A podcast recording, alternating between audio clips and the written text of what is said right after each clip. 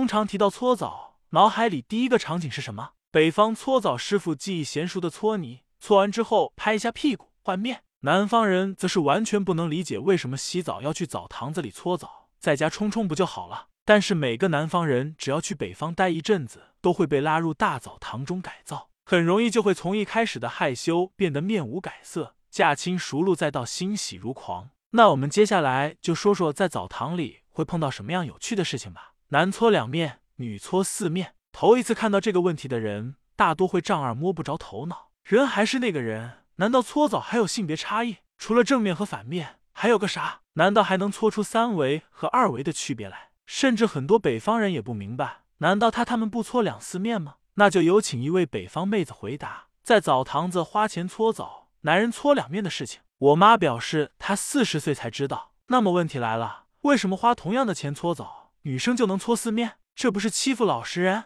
先别急，听听官方回答。女搓澡师傅表示，不同应该是由于男女身体不同构造而造成的。女生身体大多是有凹凸线条的，肌肉相比较脂肪而言并不多。至于胸部和臀部，则会相对高翘，这是生理特征，无法改变的。从侧面观察，会形成一个哑铃式受力面积；正面看的话，那就会形成一个腰窝。只搓正面和侧面的话，胸部和臀部的侧面都是无法照顾到的，还需要反复搓擦腰部。如果不是经验老道的师傅，很可能会戳到肋排下缘，所以干脆就上左下右四面老老实实的搓一波，保证所有的地方都能搓干净。而男生的身体线条比较简单笔直，身体肌肉多，脂肪少，皮肤也比较硬实耐搓。男搓澡师傅只要在搓上下面的时候，手轻轻一带，就能连带着侧面一起搓到。其实搓澡四面和两面并没有什么太大的区别，都是搓全身。再偷偷说一句。